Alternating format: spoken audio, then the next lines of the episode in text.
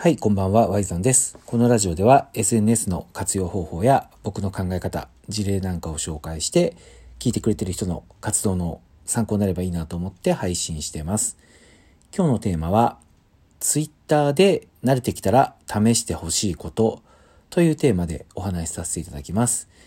この番組は小玉りささんの提供でお送りさせていただきます。はい、小玉さんありがとうございます。というわけで、えー改めまして Y さんです。僕は広島県でマーケティングの仕事や DJ 活動、そしてオンラインサロンの運営なんかをやってるんですけど、大体その活動の軸になってるのが SNS で、その活用方法ですね、このラジオトークでは伝えていきたいなと思って、毎日、まあ、ほぼほぼ毎日ね、配信するようにしています。さあ、そんなわけで今日のテーマは、Twitter で慣れてきたら、ぜひやってほしいことということなんですけど、これまあズバリ何かというと、あの、アンケートですね。アンケート。Twitter って、えー、まあほとんどの人はまあ知ってるというか、やったことないにしても見たことあるとは思うんですけど、アンケート機能っていうのがついてて、これがですね、結構優秀というか使えるんですよね。僕がなぜこれを推奨するかというと、結局、ツイッターを効果的に使っていこうと思うと、どこかのタイミングで自分の影響力、自分の巻き込み力っていうのを可視化させないといけないタイミングが来るわけですよ。あの、何も自分をこう安全な場所に置いて、なんかこう、うまい具合に美味しい連絡来ないかなとか、仕事の依頼来ないかなとかって言ってても、まあそんなことはね、なかなか起きないのが、えー今の時代でございましてですね、大事なのは、どこかでやっぱり勇気を出して、自分からフォロワーに語りかけないといけないっていう時が来るわけですね。で、その最たるもの、まあ最たるものっていうのはちょっと大げさかもしれないけど、わかりやすいので言うと、それがクラウドファンディングなわけですよ。クラウドファンディングは、もう言うならば自分のやりたいことをプレゼンして、それにお金を出してくださいっていうものだから、もう要は具体的なアクションを確実にフォロワーさんに求めてるわけですよ。なので、やっぱりこれで賛同してくれて、えー支援が集まらなかったら、まあ、やっぱほとんどの人は恥ずかしいというか、その、ね、自分でやって呼びかけたものに対して答えがなかった、返事がなかったっていうことに対して、まあ、やっぱなかなか、あのー悲しいというか、辛い思いはすると思うんですよ。だからやっぱ怖いわけですよね。けど、黙ってて、あのそういえば、ワイさんなんか DJ やりたいって言ってたから、俺、なんか100万ぐらい寄付しようかみたいな。そんなね、一切自分が勇気を出さずに、傷つかずに、あの応援してもらえるなんて都合のいいことは起こらないわけで、どっかのタイミングで、やっぱり自分からこう、アクションをね、起こさないといけないわけですよ。そしてそのアクションには、ほぼほぼ相手の動きっていうのが、ツイッター上で周りから見えちゃうんですよね。なので、すごく勇気がいると。こんな仕組みになってるのかなと思うんですよね。まあ、リツイートしてくださいとかもそうですよね。リツイートしてくださいって言って、あのーまあ、リツイートされるのかどうか。全然されてなかったら、あいつ全然人気ねえじゃんとか思われたりとか。ご意見くださいとかもあれですよね。リプでなんか教えてくださいって言っても意見が集まる人、集まらない人っていう風にいるんですけど、まあ、これちょっとね、今日の話の本筋から若干今ずれるんですけど、僕がここで伝えたいのは、絶対にそれをやってる人を心の中で馬鹿にしたらダメだよっていうことですよ。なぜなら、それをダサいと思っちゃうと、自分がいざやろうと思った時に、自分が動けなくなるからですね。確実に答えをもらえる状況にしないと恥ずかしいっていう価値観が自分の中に芽生えちゃうと、自分が何かやろうと思ったら動けなくなっちゃうんですよ。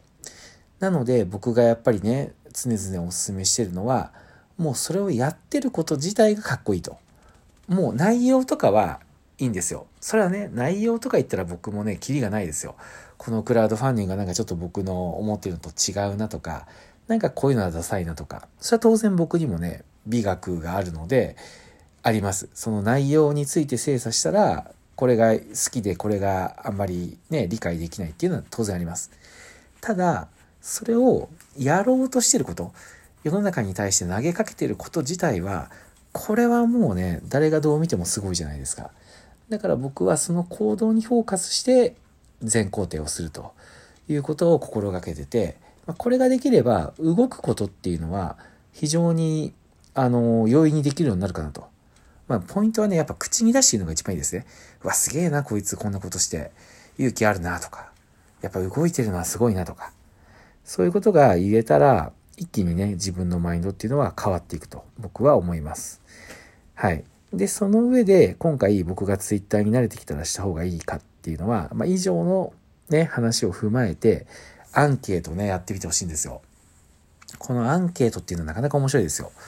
まあ、まず、比較的今まで例に挙げたクラウドファンディングとか意見を求めるとか、リツイートとかと比べると、比較的フォロワーが反応しやすい。まあ、アンケートに答えるだけなんでね。しかもあの名前も見えないですし。なので、非常にま反応が得られやすいと。まあ、それだけに逆を言うと怖いっていう風にね、言う人もいると思うんですけど、大丈夫です。アクションすることが素晴らしいと。そのマインドになればアンケートすることなんて全然怖くないわけですから。で、僕が、あの、やっぱ思うのは、アンケートってね、本当にいろんなことできるんですよ。あの、しょうもない自分の、なんか全然ね、あの、何もならないようなことだったりとか、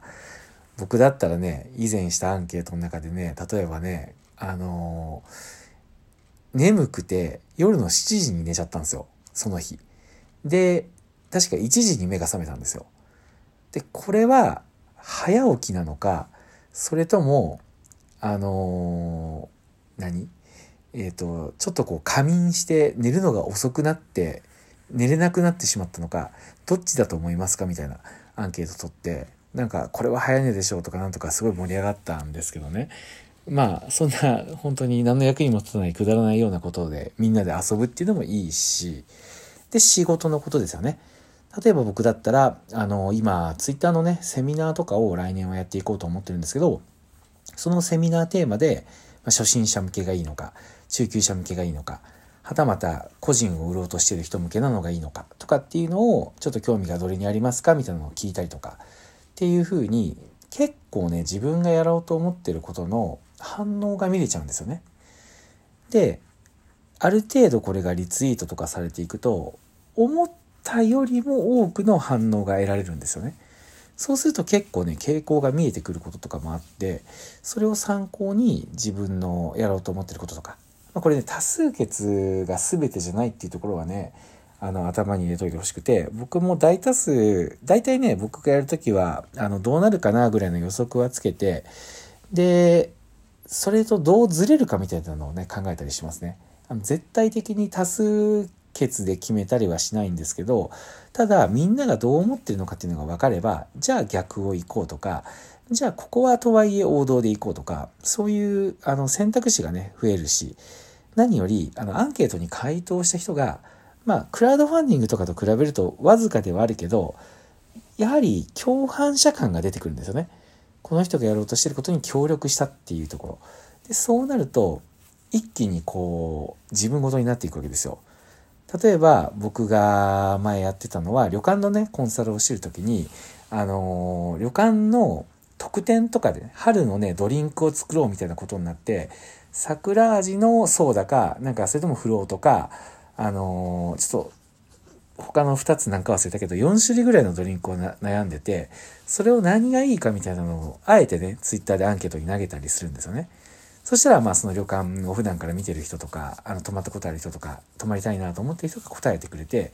で、それをいざプランに反映させたら、あ、自分のこの意見がプランになったんだとか、っていうふうに、一緒にこう、サービスを作っていく感が、つけられるわけですよ。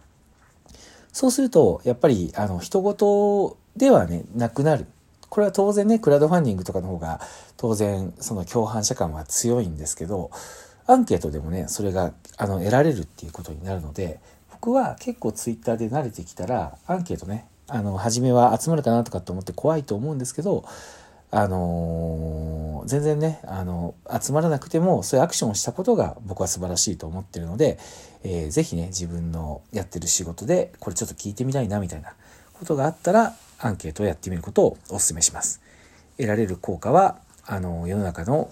みんながどんな風に思ってるかっていうことと、みんなを巻き込めるっていうところが価値になるので、基本的に、あの、これが基礎ですね。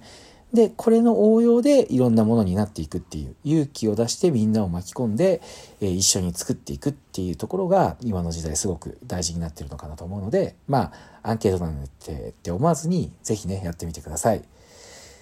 はい。で、最後にね、あの補足なんですけど、僕はこんな風にね、えー、思ってるので、やっぱり自分がアンケートやってる時に答えてくれたりとか、リツイートとかして協力してくれたりする人が嬉しいんですよね。なんで僕はまあよっぽどのね、内容じゃない限り、これはなんかさすがに僕がやってもね、その女性用のの何かみたいなものだったりとかしたら僕だとちょっと違うので、そういうものじゃない限りは、基本的にあのアンケート見たらリツイートするようにしています。まあ、そうすることで僕がアンケートした時に協力してくる人が増えたら嬉しいなと思ってるので、皆さんもまず自分がされて嬉しいことっていうのは、えー、やってみるというところから始めたらいいんじゃないかと思います。はい。というわけで今日は以上です。えー、だいぶね、寒くなってきたんで、暖かくして寝てください。はい。では、お疲れ様でした。ワイザンでした。